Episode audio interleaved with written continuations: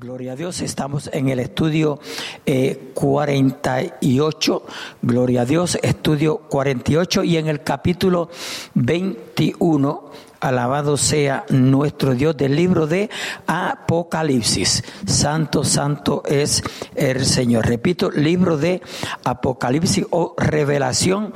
Gloria a Dios. El versículo 21. Este es el cuarto estudio, si mi mente no me es infiel, del capítulo 21. Gloria a Dios. Aleluya. Estamos terminando, amén, el versículo 8, gloria a Dios, y luego entraremos en, en 9. Gloria a Dios, aleluya. Nos quedamos, ¿verdad? Hablando de un cielo nuevo, una tierra nueva. Gloria a Dios. En primer lugar, la creación de un nuevo cielo, ¿verdad? Y una nueva tierra. Independientemente del lago de fuego, gloria a Dios, y de los perdidos que en él se encuentran. En segundo lugar, que no existirá ninguna posibilidad de arrepentimiento. Gloria a Dios. Este es el tiempo de arrepentirnos. Todavía Cristo no ha venido. Gloria a Dios. Aleluya. Santo es el Señor. Y salvación para todos los que han pecado siendo cobardes e incrédulos, así lo, considera Dios, cobardes e incrédulos, mentirosos, homicidas y todo lo demás. Nadie podrá acceder ya al nuevo cielo y a la nueva tierra. El pecado y su potencial para contaminar al hombre estará ya siempre separado de la nueva creación en tercer y último lugar, que el lago de fuego es eterno. ¿Ven? El lago de fuego es eterno. Ahí no hay salida. Gloria a Dios. Aleluya. La oportunidad es en este presente. Gloria a Dios. Es la denominada segunda muerte y no habrá ya una nueva resurrección. Se trata de una separación eterna de Dios y no existe nada más terrible que esa condición. O sea, no existe nada más terrible que vivir, amén, separado de Dios. Es lo que el ser humano no ha podido analizar, no ha, no ha podido comprender. Alabado sea nuestro Dios. Aleluya. Llegamos ahora al versículo 9 de Apocalipsis capítulo 21 con una descripción de la nueva Jerusalén. Amén. En el versículo 9 de este capítulo, aleluya, eh, capítulo 21 de Apocalipsis, leemos de la siguiente manera, y ponga atención. Vino entonces a mí uno de los siete ángeles. Estos son los siete ángeles que anteriormente habíamos hablado. Gloria a Dios. Ángeles que tenían las siete copas, ¿se recuerdan? Llenas de las siete plagas postreras. Y habló conmigo diciendo, ven acá, yo te mostraré la desposada, la esposa del Cordero. Se supone que es la iglesia, ¿verdad? Gloria a Dios, la nueva Jerusalén. A su nombre, gloria. ¿Se ha preguntado usted, estimado amigo o amiga oyente, todo el que me escucha, cómo es el cielo? El apóstol Juan va a dedicar los siguientes versículos de su relato para describirnos a grandes rasgos algunas de sus principales características. En este primer versículo se nos narra el comienzo de la que será la ciudad de Dios, la que será la ciudad de Dios. Desde luego, la portentosa personalidad del portador de esta nueva visión celestial debe haberle producido un fuerte impacto en el ánimo de Juan. Se le ha acercado nada menos que uno de los ángeles que tenían las siete copas, portadoras de las siete últimas y terribles plagas que cayeron sobre la humanidad. Y la última vez que nos encontramos con un ángel así era el portador de la visión de la destrucción de Babilonia, la gran ramera. Amén. Ahora, en cambio, el ángel levantará unos momentos la cortina que ocultaba a la cera, aleluya, a la que será la ciudad celestial. El aspecto de esta ciudad es, según se desprende del relato de Juan, la quinta esencia de la belleza, la magnificencia llena de felicidad, como nunca la había visto.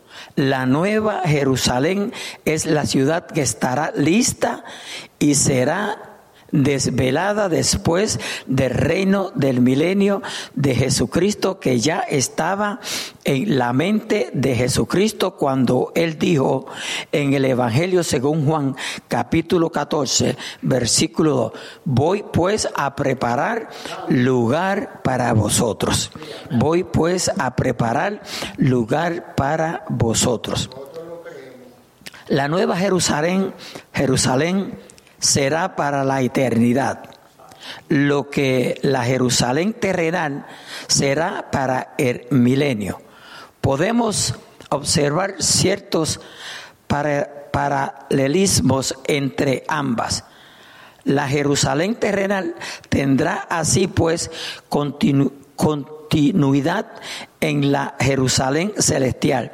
Durante el milenio, la justicia reinará en Jerusalén y así sucederá, sucederá de la misma manera en que la nueva Jerusalén, la imperfección y la rebelión existirá, existirán en cierto grado en la Jerusalén milenaria, pero la perfección y la ausencia del pecado identificarán a la ciudad celestial. Allí no va a haber más pecado, no va a haber enfermedad. Amén, gloria a Dios. La nueva Jerusalén trascenderá infinitamente a su antecesora en la tierra. Esta ciudad, la ciudad de Dios, será la morada eterna preparada para la iglesia. Amén. ¿Quién es la iglesia? Todo aquel que ha recibido a Jesucristo como Salvador y Señor de su vida y vive para Él. Se supone, amén, que se vaya con Cristo en el rapto, aleluya, o el levantamiento de la iglesia. A continuación, en este capítulo 21 de Apocalipsis, podremos contemplar por breves instantes los planos del maestro arquitecto. Ven acá, aleluya. Yo te mostraré la desposada. Yo creo que Juan en ese momento, ¿verdad? Aleluya. Eh, yo creo que se le cayeron hasta, hasta los pantalones. Gloria a Dios, aleluya. La esposa del Cordero. Dice, dice el ángel al apóstol Juan. Lo que sigue ahora es una descripción de la ciudad eterna. Gloria a Dios, aleluya. Este pasaje revela el amor y el valor que el esposo, el Señor Jesucristo, ha conferido a su esposa, la iglesia. Gloria a Dios. El versículo 10 del capítulo 21 de Apocalipsis dice así, y me llevó en el espíritu, aleluya, y me llevó en el espíritu a un monte grande y alto y me mostró la gran ciudad santa de Jerusalén que descendía del cielo de Dios. La nueva Jerusalén adquiere aquí el carácter de sus habitantes, que son los redimidos de Dios. Juan ve descender del cielo la ciudad santa de Jerusalén. Esta ciudad ha sido construida por el mismo Jesucristo. Él es quien la ha diseñado. Muchos han planteado distintos puntos de vista extremos a la hora de interpretar la nueva Jerusalén. En el principio, en el principio mismo de la era cristiana, diversas herejías y ponga atención, aplicaban todo el, el, pasaje de la Nueva Jerusalén a la Jerusalén terrenal. Los gnósticos, por su parte, otra herejía antigua, fueron al otro extremo de, de hiper espiritualizar este pasaje para manifestar que es una referencia al cielo. Otras muchas cestas modernas aplican las características de la Nueva Jerusalén a sí mismos y seleccionan una localidad geográfica para representarla. Prosigamos con nuestra lectura en el versículo 11 y pongamos siempre atención, amén, cuando vamos directamente a la escritura. Teniendo la gloria de Dios, o sea, la nueva Jerusalén tendrá la gloria de Dios. Teniendo la gloria de Dios y su fulgor era semejante al de una piedra preciosísima. Gloria a Dios. Como piedra de jaspe. Amén. Diafama como el cristal. Gloria a Dios. Aleluya. En este pasaje la traducción resulta algo difícil.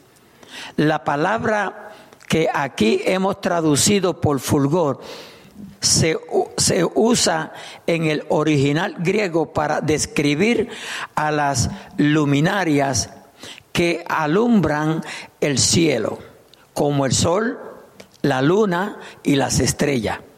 ¿Quiere decir esto que el cuerpo que ilumina la ciudad es como una piedra preciosa? ¿O quiere decir más bien que la luz que irradiaba toda la ciudad era como los detalles de jaspe? Más adelante se nos dice claramente que la ciudad no necesitará de un cuerpo celeste. Gloria a Dios. Vamos a ver por qué como el sol o la luna, para que proyecten luz, porque Dios mismo, note, más nada, porque Dios mismo. La gloria de Dios es tan grande, tan poderosa, tan potente, que alumbrará toda la ciudad. Eso no vamos a necesitar ninguna clase de luz. Gloria a Dios, aleluya. Porque puede ser que allá está en el cielo le suban el precio. Vive Cristo. Santo es el Señor. Aleluya. Gloria a Dios. Jesucristo vive. Para que proyecten luz porque Dios mismo será su luz. Aleluya. ¿Se recuerdan cuando eh, Pablo se encontró con Jesús? ¿Recuerdan? Vino un resplandor, una luz. Aleluya, aleluya, aleluya. Gloria a Dios. Mire que cuando eso aconteció la tierra estaba contaminada. Los que estaban alrededor de Pablo eran hombres pecadores. Pero en este caso, aleluya, es la gloria total de nuestro Dios. A su nombre, gloria, aleluya. Porque Dios mismo será su luz. Por otra parte, la palabra aquí utilizada como jaspe se trata de una transliteración, no de una traducción. Es decir, no corresponde a la piedra opaca que se conoce por ese nombre, sino que el término alude más a un diamante transparente, una gema perfecta que refleja con nitidez, aleluya, la luz brillante de la gloria de Dios, que emite con fulgor y que se esparce por los nuevos cielos y la nueva tierra. Gloria a Dios. Aleluya. Aleluya. El apóstol Pablo instruye a los creyentes a regocijarse en la esperanza de la gloria de Dios. Nosotros debemos de regocijarnos en esa esperanza. Porque de lo contrario estuviéramos perdiendo el tiempo aquí, iglesia. Alabado sea nuestro Dios. Tal y como podemos leer en su epístola a los Romanos capítulo 5, versículo 2. Por quien también tenemos entrada por la fe a esta gracia en la cual estamos ¿qué? firmes. Tenemos que estar firmes. Siempre que usted lo lea va a decir firmes. Amén. Y nos gloriamos en la esperanza y en la gloria de Dios. Aleluya. Esta esperanza tendrá su cumplimiento en la ciudad santa. El hombre ha vivido en pecado desde los comienzos. Nunca ha podido ser testigo de la revelación plena. Me encanta porque dice plena, porque, aleluya, eh, Saulo, los que estaban alrededor de, de Saulo de Tarso, vieron esa luz, vieron la gloria de Dios. Alabado sea o la gloria de nuestro Cristo. Aleluya. El hombre ha vivido en pecado desde los comienzos. Nunca ha podido ser testigo de la revelación plena de la gloria de Dios. El pueblo de Israel en su travesía por el desierto, aprendió que cada vez que había una rebelión en el campamento, ponga atención, la gloria de Dios se manifestaba en juicio. La gloria de Dios se manifestaba en juicio y se apartaba de ellos. Existen dos aspectos que permiten en esta ciudad la manifestación de la gloria de Dios. En primer lugar, la presencia misma de Dios, que convierte a esta ciudad en la fuente de radiación de su gloria y bendición para todo el universo. Segundo, los santos cuya presencia no impide ni limita la manifestación de la gloria de Dios. Pero en esa ciudad todo es diferente y la limitación de la presencia del pecado ya no existirá. El hombre ya redimido y actual conciudadano de Dios, teniendo la gloria de Dios, podrá vivir y disfrutar eternamente en su presencia, en la presencia de nuestro Dios. Aleluya. Gloria a Dios. ¿Quién no quisiera estar ahí? Hablamos de cielo nuevo, tierra nueva. Eso parece inalcanzable. Hablamos de que Cristo quiere salvar al hombre, muchos no quieren oírlo. Y los que estamos sirviéndole al Señor estamos dudando. Alabado sea nuestro Dios. Yo no estoy juzgando a nadie, dije, estamos dudando, porque a veces nuestro comportamiento como que dice que estamos dudando de que hay un Dios que existe. La ciudad revela el elevadísimo propósito de Dios para su iglesia. Llevar muchos hijos a la gloria. Hebreo 2.10. Llevar muchos hijos a la gloria. La nueva Jerusalén es como un diamante engarzado en oro esta ciudad es como el anillo de compromiso de la esposa. En realidad es el anillo de matrimonio. Es el símbolo del compromiso y de la boda de la iglesia con Cristo. Alabado sea nuestro Dios. Con Cristo. A su nombre, gloria. Yo no sé si usted, si usted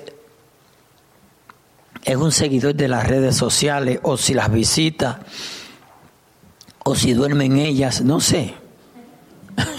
Gloria a Dios. Yo no sé. Pero, usted sabe, la, las redes sociales, de cierto modo, nos instruyen o aprendemos. Aprendemos. Gloria a Dios. Aprendemos quién tiene la verdad, quién es mentiroso. Alabado sea nuestro Dios, porque está el bien y está el mal, está la verdad y está la mentira. So, uno va a prevalecer y es la verdad. Dios va a prevalecer. Cristo va a prevalecer. Alabado sea nuestro Dios. Pero cada día se levantan más herejes en el cual nosotros tenemos que confrontar. Si yo le digo a usted que hay un rabino en las redes sociales, judío rabino, diciendo que Cristo, oiga bien, que Jesús es el anticristo. Y él le da citas, y él, bueno, es un rabino, maestro, entonces él se basa mucho a la Biblia hebrea, a la Biblia judía. Gloria a Dios. Santo es el Señor. Que Cristo no llenó los requisitos para ser el Mesías prometido. Yo pienso, bueno, pues se deja ir mucho por el Antiguo Testamento, no habrá leído Isaías 53. Porque Isaías 53 dice, y no hay nada que dudar, porque Cristo, aleluya, es el único que llena ese capítulo. Lo que dice Isaías 53, el único que lo llena es Jesucristo. Alabado sea nuestro Dios. Pero nos dejamos llevar porque es un judío rabino. Nos dejamos, oh, wow. Él tiene la verdad porque era un judío. Y ahí es que muchos están siendo engañados. Muchos están siendo engañados. Alabado sea nuestro. Imagínense nosotros el tiempo que llevamos sirviéndole a Cristo Jesús como nuestro Salvador y Señor. Aleluya. Y ahora lo vamos a negar. Digo, si fuera que Él tuviera la verdad, pero yo creo que no ha nacido de nuevo. Porque para nacer de nuevo tú tienes que creer en Jesucristo. Ve, ahí está el detalle. Si tú no crees en Jesucristo, tú no puedes nacer de nuevo. Porque eso es lo que estipula la Biblia. Eso es lo que estipula la Biblia. Entonces, si tú niegas a Cristo, nunca vas a creer en alguien que tú, que tú niegas, que no es verdad, que es un impostor. ¿Nos entendemos? Hermano, y muchos detrás de porque dicen judíos, rabino, aleluya, están adoptando ya quieren hasta ser judíos. Sí, ya quieren hasta ser judíos. Y ya se peinan como los judíos, visten como los judíos, adoran como los judíos.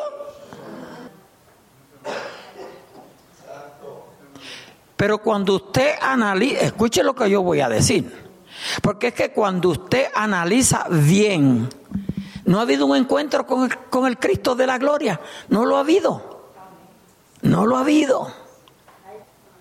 Entonces, cuando usted no ha conocido a Cristo, usted puede aceptar cualquier enseñanza. Cualquier enseñanza es buena. Benjamín. Santo el Señor, sí, pastor. Los judíos no creen en, en Isaías 53, muchos de ellos le pasan por encima, pero lamentablemente eh, la Biblia habla de un judío que era más judío que todos los judíos. Decía, él mismo decía que era, eh, era fariseo de fariseo en cuanto a la ley, era irreprensible y, y todas estas cosas hasta que se encontró con aquella luz que, lo que, quería mencionar esa luz. Pastor, allá en el capítulo 1 de Génesis ya hemos hablado de lo que se perdió en Génesis, se recupera toda, todo se recupera nuevamente en el libro de Apocalipsis. El versículo 3 de Génesis 1.1, eh, Génesis 1.3, ya dice que Dios separó la tiniebla de la luz y cuando habla sea la luz, allí encontramos muchas veces el verbo y el verbo es Cristo, sea la luz, eh, hágase esto, hágase lo otro, todo eso es un verbo. Y dice acá en el libro de, en el libro de Juan, que está hablando del principio, dice aquella luz verdadera venía a la tierra. Amén. En el capítulo 17 del libro de Mateo, en la transfiguración, dice que los vestidos de, de Jesús se hicieron tan blancos y tan blancos como la luz. Acá también, pues ya usted mencionó lo de, lo de Saulo, que esa fue una luz más brillante que la luz de- del- sol, la luz del mediodía, y ese es nuestro Cristo bendito. También, pastor, allá cuando decía que la, la Nueva Jerusalén descendía del cielo, no este cielo que nosotros conocemos. Hay un cielo que se conoce como el tercer cielo, en capítulo 8, versículo 27 de, de primer libro de Reyes, dice que eh, Salomón orando en la dedicación del templo, decía, haciendo una pregunta primeramente, ¿será verdad que Dios morará con el hombre la tierra? Y aquí que los cielos, de los cielos de los cielos, no te pueden contener. Capítulo 12 de 2 de Corintios, versículo 2. Eh, Pablo hablando dice, eh, conozco un hombre, no lo sé, se hace 14 años, no sé si en el cuerpo no lo sé, si en el espíritu no lo sé, subió allá arriba hasta el tercer cielo y vio cosas inefable- inefables, dice más adelante en los próximos versículos, que no le fue permitido eh, revelar, pero de allá que viene desde lo alto, de donde está Dios, capítulo 4 de Apocalipsis, pastor, que ya pasamos, dice que Juan cuando oía aquella voz del cielo, como de trompeta que le decía, sube acá, dice que de momento se encontró en el cielo y había en el cielo, había un trono establecido y ese trono también lo vio Ezequiel en el capítulo 1 y es de allá arriba que desciende esa nueva Jerusalén. Ya pronto le digo de las medidas. Amén. Gloria a Dios. Aleluya. Hay poder en Jesucristo. Hermano, tenemos que tener mucho, mucho cuidado. Mucho cuidado. Eh, gloria a Dios. Porque, mire, no es que lo sepamos todo. Y nos esforzamos por saber lo más que podamos. Gloria a Dios. Pero nosotros no podemos tener la mente dividida. Nosotros no somos, no podemos ser hijos de Dios fluctuantes. O sea, hoy creemos una cosa, mañana creemos otra. Nosotros tenemos que saber dónde estamos parados. Alabado sea nuestro Dios. Y la mayor parte de esta gente que, que no, no, no pueden, no pueden eh, eh, o dejar que el Espíritu Santo los ilumine en la revelación de la palabra. Porque mire, la palabra está escrita y la puede leer hasta el diablo. Hasta el diablo la puede leer porque está escrita. Pero de nada le va a servir. Hay mucha gente que, que, hermanos, que conocen la Biblia mejor que nosotros, pero no tienen revelación de ella. Y ahí es donde está el detalle. O yo, esta palabra tiene que ser revelada. ¿No ha notado usted que, que, ha leído un versículo mil veces y se cansa de leerlo porque no lo entiende? Y el día menos imaginado viene, abre la Biblia y allí, de, adiós, pero y tanto yo leer esto y no lo entendía. Y ese día, porque ese día se te, se te iluminó. Y eso es lo que nosotros debemos de orarle a Dios. Siempre que estudiemos la palabra, siempre que le escudriñemos, Señor, ilumíname el mensaje que tú tienes para mí. La Biblia no la podemos leer como cualquier libro, iglesia. Esto es palabra de Dios. Tampoco la podemos oír como cualquier cosa. Tenemos que ponerle suma atención. Por eso usted me oye a mí a, a, cada minuto diciendo, ponga atención. Porque es menester ponerle atención. A su nombre, gloria. Ahora, el apóstol Juan nos habla del muro y de las puertas de la ciudad. Gloria a Dios.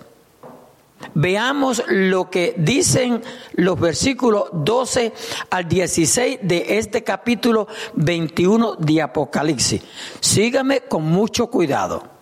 Tenía, tenía un muro, esta es la ciudad, tenía un muro grande y alto con doce puertas y en las puertas doce ángeles y nombres inscritos que son los de las doce tribus de los hijos de Israel. Versículo 13. Al oriente tres puertas, al norte tres puertas, al sur tres puertas, al occidente tres puertas. Versículo 14.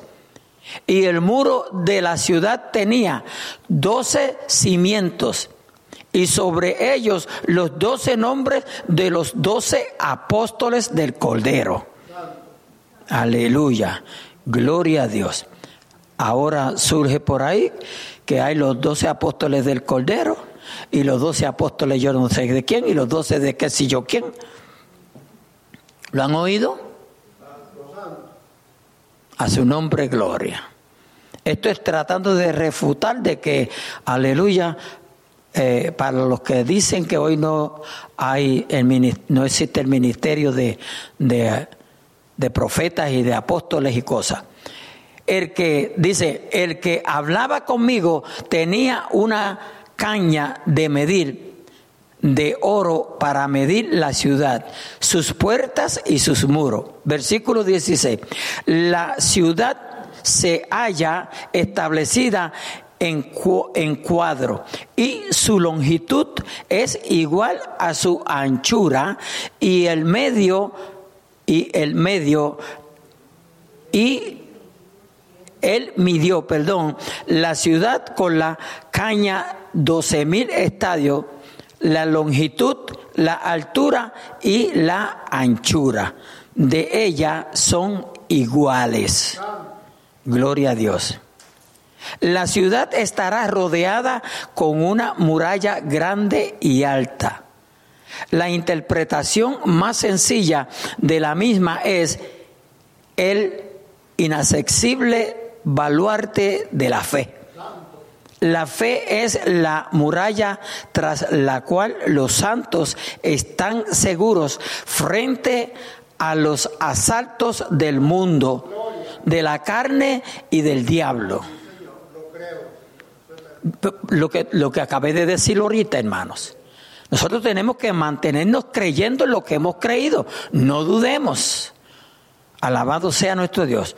Los muros afirman, Juan versículo 17, tenía una altura de 144 codos, o sea, unos 65 metros. El historiador Herodoto estima que los muros de la antigua ciudad de Babilonia eran de 50 codos de ancho y 200 de altura, lo cual la convertían en una ciudad inexpugnable.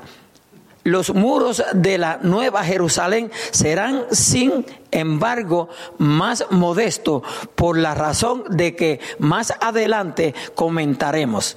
Doce puertas dan acceso a la ciudad. Habrá tres puertas en cada uno de los cuatro lados de la misma y sobre cada puerta figura figura el nombre de una de las doce tribus de Israel.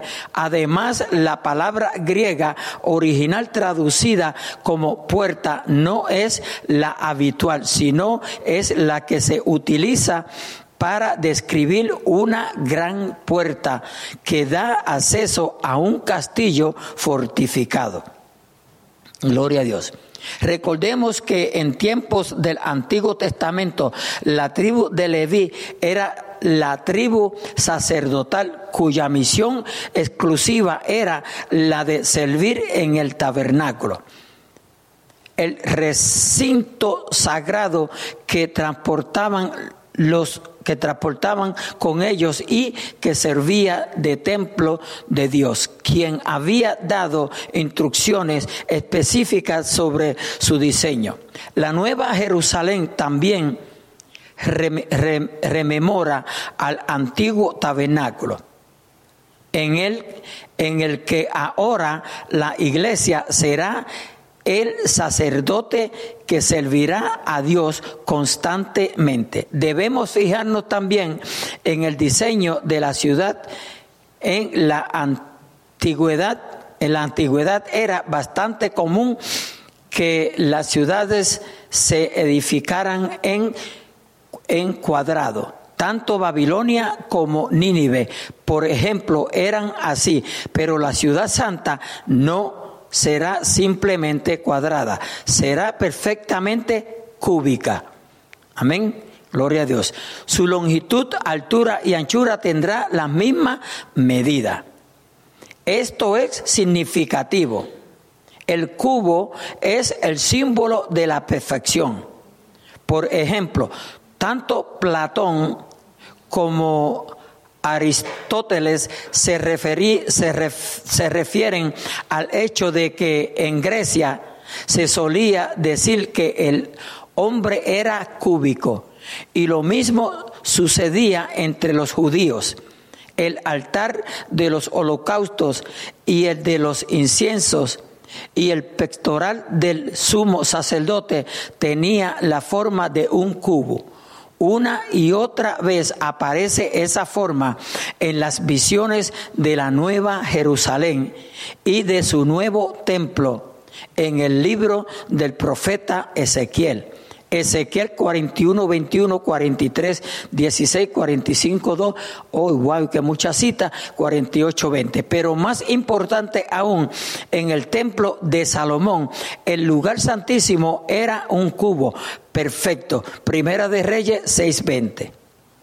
Todo ello nos hace comprender que la totalidad de la ciudad santa, la morada de Dios, es el lugar santísimo. Por otro lado, debemos fijarnos en las dimensiones de la ciudad. Cada uno de sus lados tenía 12 mil estadios. Un estadio equivale a 180 metros. Gloria a Dios, aleluya.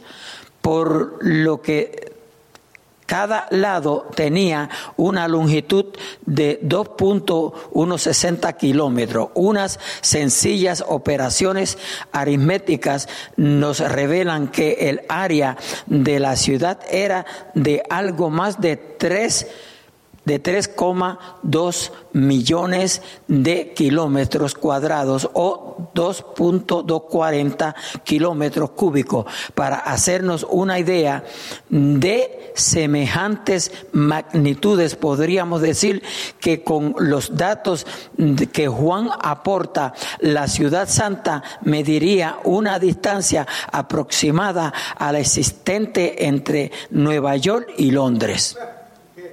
Santo Dios, teniendo la extensión del Océano Atlántico Norte. Alaba lo que él vive. Si ahora, si ahora comparamos la altura de la muralla, unos 65 metros, con el tamaño de la ciudad, vemos que no hay comparación posible.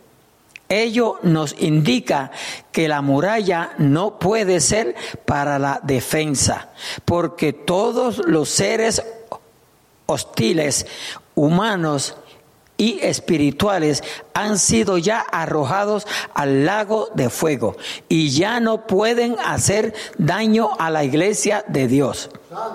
Parece entonces claro que lo único que permite la muralla es delimitar los límites de la misma.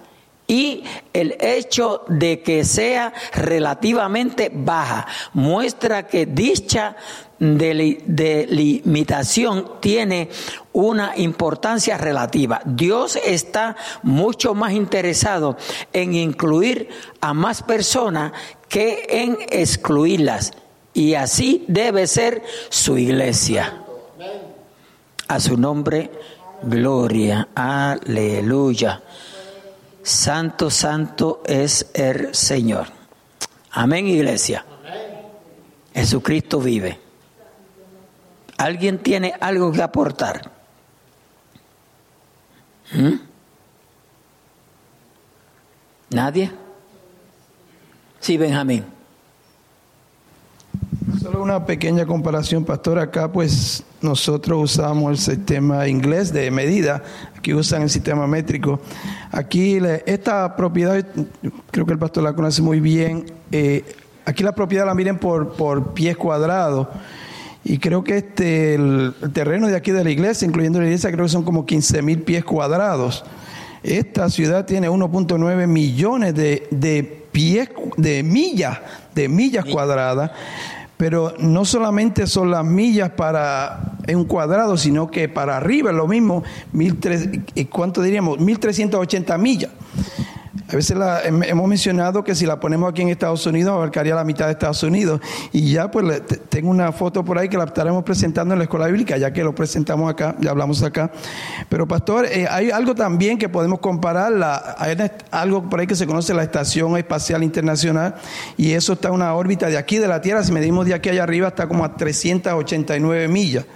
Esta ciudad, ya miramos 1300 1380 millas para allá, 1380 millas para allá y 1380 millas para arriba. Quiere decir que va a pasar de donde está la órbita de la, estación espacial. Es algo impresionante que tenemos que ver por lo menos una foto o algo, porque no, no podemos, no podemos, eh, en nuestra capacidad no podemos eh, percibir lo grande que va a estar esta ciudad. Y algunos pensarán, pues, como yo no me llevo con este hermano, pues yo me voy para allá, para, para Texas, por allá lejos, y otro por acá, pero no, para ir para allá arriba hay que estar en armonía con los hermanos.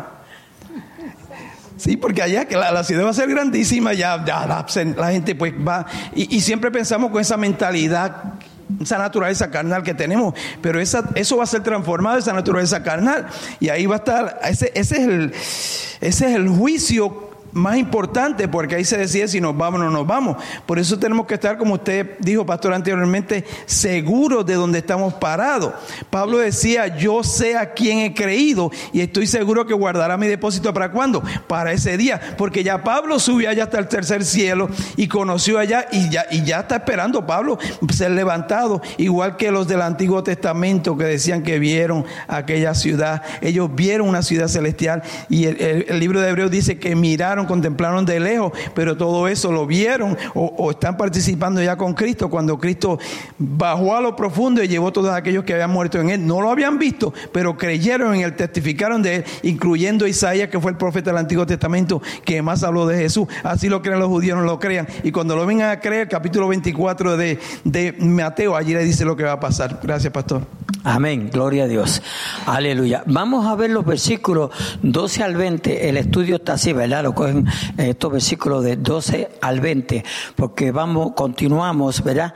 Descubriendo nuevas características de la denominada Nueva Jerusalén, la ciudad celestial, la ciudad de Dios que el Señor Jesucristo está construyendo para su iglesia y en la que los creyentes moraremos cuando eternamente, juntos con Él. Amén. Gloria a Dios, aleluya. Santo es el Señor. Eh, espiritualmente, nosotros siempre estamos con el Señor y Él siempre está con nosotros. O mejor dicho, Él siempre está con nosotros. Pero allí va a ser de tú a tú, o sea, lo, puedo, lo podremos tocar. Alaba lo que Él vive. Gloria a Dios, aleluya.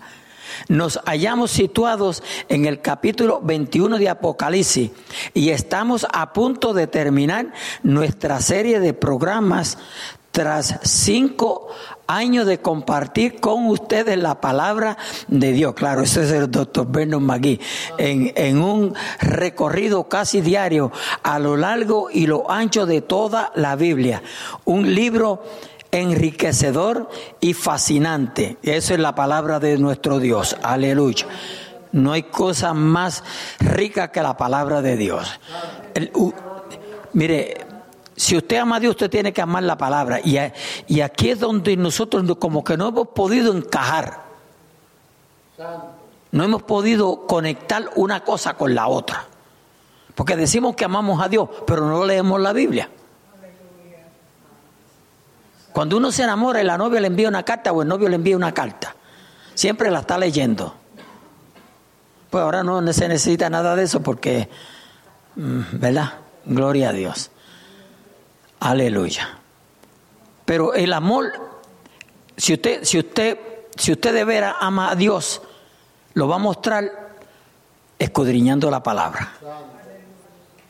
Porque a través de la Biblia es que Él nos habla a nosotros. Lamentablemente muchos están esperando que Dios le hable de otra forma. Y Dios es tan bueno y tan bueno que viene y te, te siembra un pensamiento en tu mente. Y no se lo obedecemos.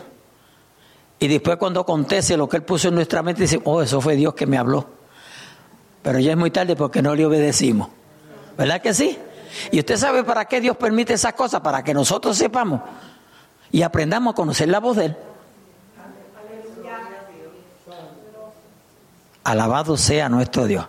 Hoy mismo una hermana me llamó a mí, aleluya, diciéndome cómo Dios le había mostrado ese accidente de esa vida.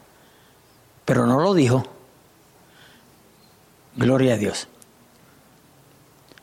No lo dijo. ¿Por qué no lo dijo? Tendríamos que entonces nosotros tratar de escudriñar la mente de Dios. ¿Y quién puede escudriñar la mente de Dios? Leyendo la Biblia. Y hay cosas terrenales que en la Biblia no están escritas. ¿Nos entendemos? Alabado sea nuestro Dios. Dios nos lo permitió por, para darle una enseñanza a ella. Y tal vez Dios tenía que, que, aleluya, permitir esto, porque hermano, a veces nosotros, que aunque creemos esa verdad, que Dios es amor, nos olvidamos que ese amor motiva a Dios a disciplinarnos. ¿Sabía usted eso? Es como el padre, el padre que ama a los hijos los corrige. El que no los deja que haga lo que le dé la gana. Pero el que, el, que ama al hijo lo corrige. Amén. Siempre está con el consejo ahí. Aunque, aunque ya tengan hijos, bisnietos y lo que tengan. Aleluya, pero siempre están con el consejo ahí. ¿Por qué? Porque no les gustaría que pasaran por situaciones difíciles. Ese es nuestro Dios. ¿Usted se cree que Dios quiere que usted y yo pasemos por situaciones difíciles? Dios no quiere eso, pero muchas veces tiene que permitirla. Porque cuando nos permite esos momentos difíciles es que levantamos la vista al cielo. De lo contrario, no la levantamos, seguimos mirando recto. Sí, a su nombre gloria. Alabado sea nuestro Dios. Aleluya. Cristo vive. El libro de los libros, el libro de la vida, la mejor guía para recorrer el camino de nuestra vida. O yo, no es el GPS. Aleluya. El mejor mapa para no perdernos. Mejor que el GPS. Y la mejor brújula para nunca perder el norte. Aleluya. Gloria a Dios. Le invitamos pues, estimado amigo, todo el que me está escuchando, que escucha en esta tarde o en esta noche, acompañarnos en este en estos últimos tres programas de la de la fuente de la vida y a poner toda su atención y su corazón en lo que Dios, por medio de Juan, autor de Apocalipsis, tiene que decirnos a usted y a mí por medio de su palabra. Como usted recordará en nuestro anterior programa, en esta ocasión estudio, comenzamos a vislumbrar cómo será el cielo o al menos algunas características del mismo y nos enfocamos en la ciudad celestial, el lugar muy especial que el apóstol Juan apenas logra describir con palabras humanas. Si a nosotros nos cuesta en ocasiones describir una puesta de sol o una escena especialmente emotiva, imagínese el esfuerzo del evangelista en trasladarnos imágenes tales como las del fin del mundo, el anticristo, las plagas del juicio divino, los ángeles de Dios, el mismo trono de Dios, la voz de Jesucristo, su mirada, su poder, el juicio final, el lago de fuego, el infierno y finalmente como colafón el cielo y su increíble ciudad celestial. Muchos hablan del cielo, pero en realidad, ¿qué es lo que de verdad conocemos? La Biblia nos dice mucho a este respecto y se concentra más en el esfuerzo de Dios por acercarse al hombre y salvarle que por hablar del cielo. ¿Entendieron eso? Dios, Dios, aleluya. Dios proveyó más, aleluya, para salvarnos, gloria a Dios, que por interesarse en que nosotros aprendiéramos del cielo.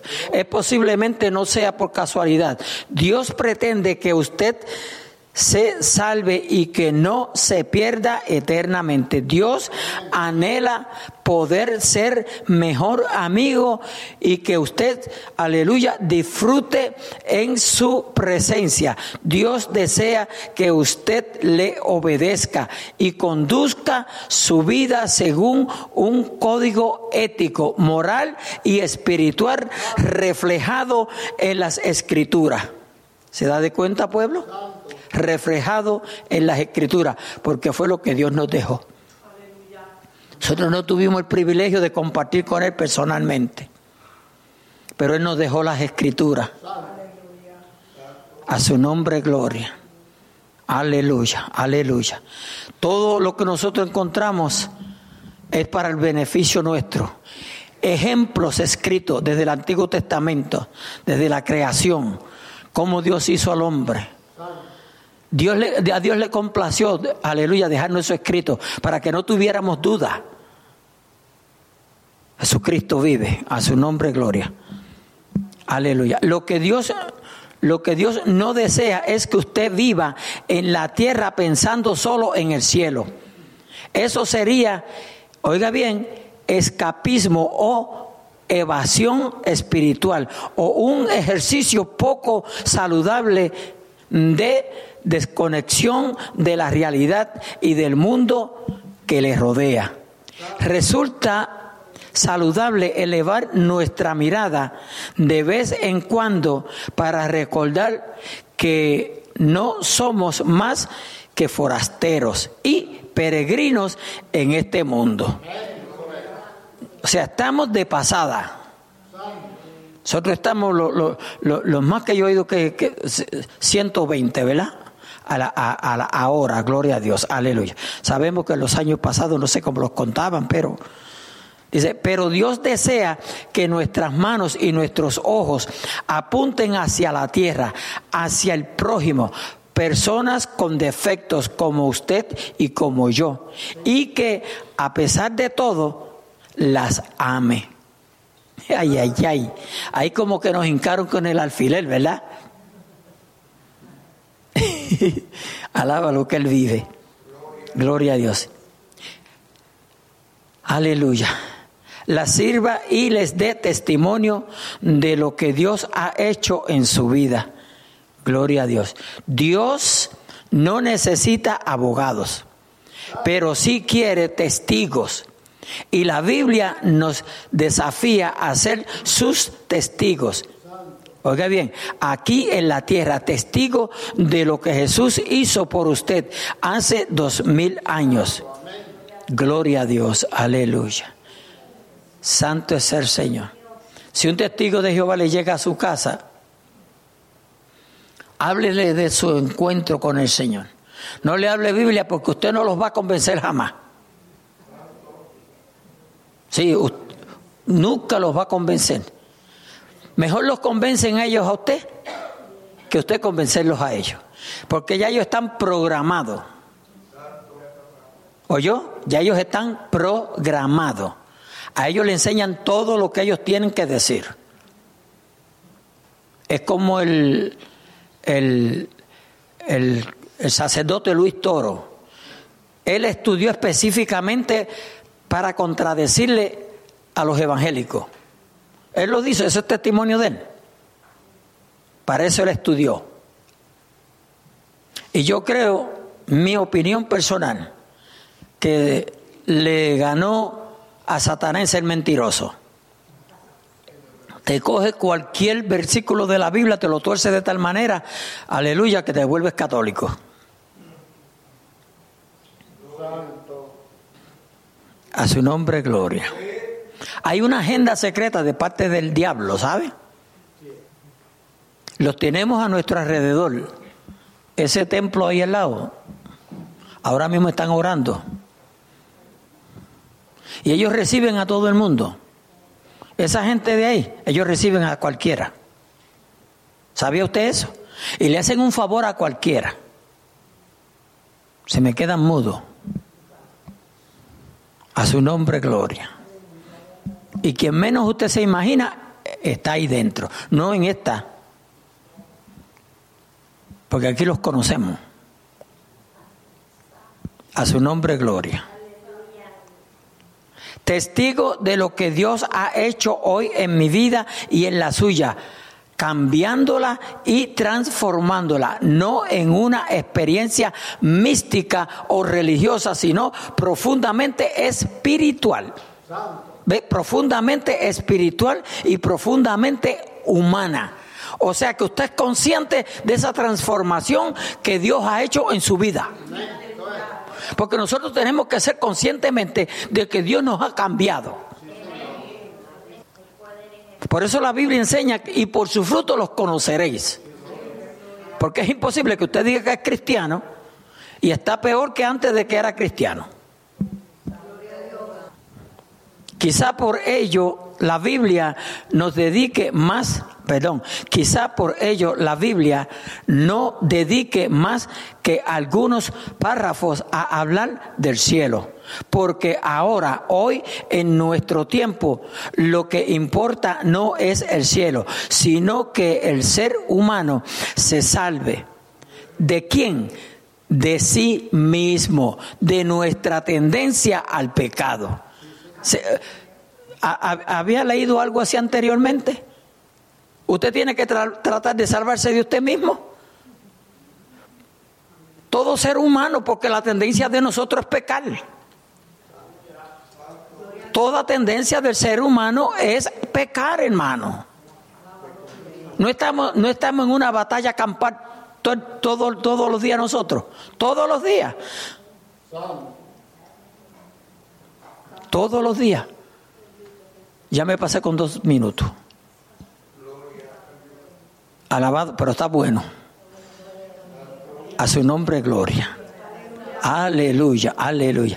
Quizá por ello la Biblia no dedica más que algunos párrafos a hablar del cielo, porque ahora, hoy en nuestro tiempo, lo que importa no es el cielo, sino que el ser humano se salve. ¿De quién? De sí mismo, de nuestra tendencia al pecado, de nuestro, oiga bien, empecinamiento en hacer lo que lo que nos place de nuestra ceguera espiritual, de nuestro egoísmo, de nuestra actitud de rebeldía hacia Dios y es que la Biblia es siempre clara y directa a este respecto. Todos estamos espiritualmente muertos hasta que Jesús nos da el regalo de la vida. Me voy a detener aquí. Ese regalo, porque la salvación es gratuita para todo el que la recibe, pero costó el sacrificio de Cristo en la cruz del Calvario. A su nombre, gloria, aleluya. Por eso, mis amados hermanos, y, y yo no quiero que usted me malinterprete a mí, yo estoy en la misma carne que está usted. Servirle a Dios es lo más lindo, para mí es lo más lindo que hay. Pero no es fácil. ¿Cómo se batalla? ¿Cómo se lucha? Y como acabamos de leer aquí, la lucha la tenemos con nosotros mismos. A veces creemos que es el hermano, a veces creemos que es el compañero de trabajo, el vecino, el qué sé yo quién, gloria a Dios. Y nos estamos olvidando que el peor enemigo somos nosotros mismos, que no queremos obedecer a Dios. Somos nosotros mismos, hermano. Por eso es que Efesios dice que nuestra lucha no es contra carne ni contra sangre, ni contra sangre. Efesios 6. Nuestra lucha no es contra sangre ni carne. Nuestra lucha es contra las potestades, los ejércitos, amén, las legiones las que, están en, en los aires. Los demonios no duermen. Hacen sus reuniones para ver a quién van a enviar a atacar a quién. ¿Cuál es el plan para atacar a fulano de tal mañana? ¿Por qué usted cree que estamos siendo tan bombardeados mentalmente? Dígame. ¿Por qué? Eso es lo que está haciendo el, enemigo. Nos está bombardeando mentalmente. Entonces usted tiene que tener cuidado con lo que lee, con lo que oye. Tiene que tener cuidado. Por eso tenemos que meternos con Dios para fortalecernos para que ya no estemos pidiendo leche, sino vianda. ¿Verdad? Que podamos recibir el mensaje fuertecito ahí. Alabado sea nuestro Dios. Dios me le bendiga, Dios me le guarde. Alabado sea nuestro Dios. Manarena, colecte la ofrenda. Aleluya. Gloria a Dios. Vamos a ir así poniéndonos de pies. No se olvide que mañana el, jueves, perdón, gloria, ay Dios mío, hoy es jueves. Mañana viernes tenemos salida a Norristown. Mañana viernes tenemos salida a Norristown. El sábado, gloria a Dios, la oración virtual con nuestro hermano David Doña y Reina Doña. Gloria a Dios. El domingo, la escuela bíblica a las 10 y 30. Gloria a Dios. Aleluya. Y el domingo por la noche el culto de adoración y de alabanza. Gloria a Dios. Oren, amén, que el pastor use, eh, que el Señor use al pastor, gloria a Dios, porque recuérdense que son dos congregaciones donde tengo que predicar, aleluya, y a menos que Dios no me permita predicar el mismo mensaje en las dos iglesias, yo personalmente no me gusta. Gloria a Dios, solamente cuando Él me lo permite, yo lo hago. Solo que le quiero decir que necesito, amén, aleluya, que le oren al Señor que me dé gracia, me dé sabiduría. Yo nunca le pido a Dios nada terrenal. Lo único que yo siempre le he pedido a Dios es sabiduría. ¿Sabe por qué?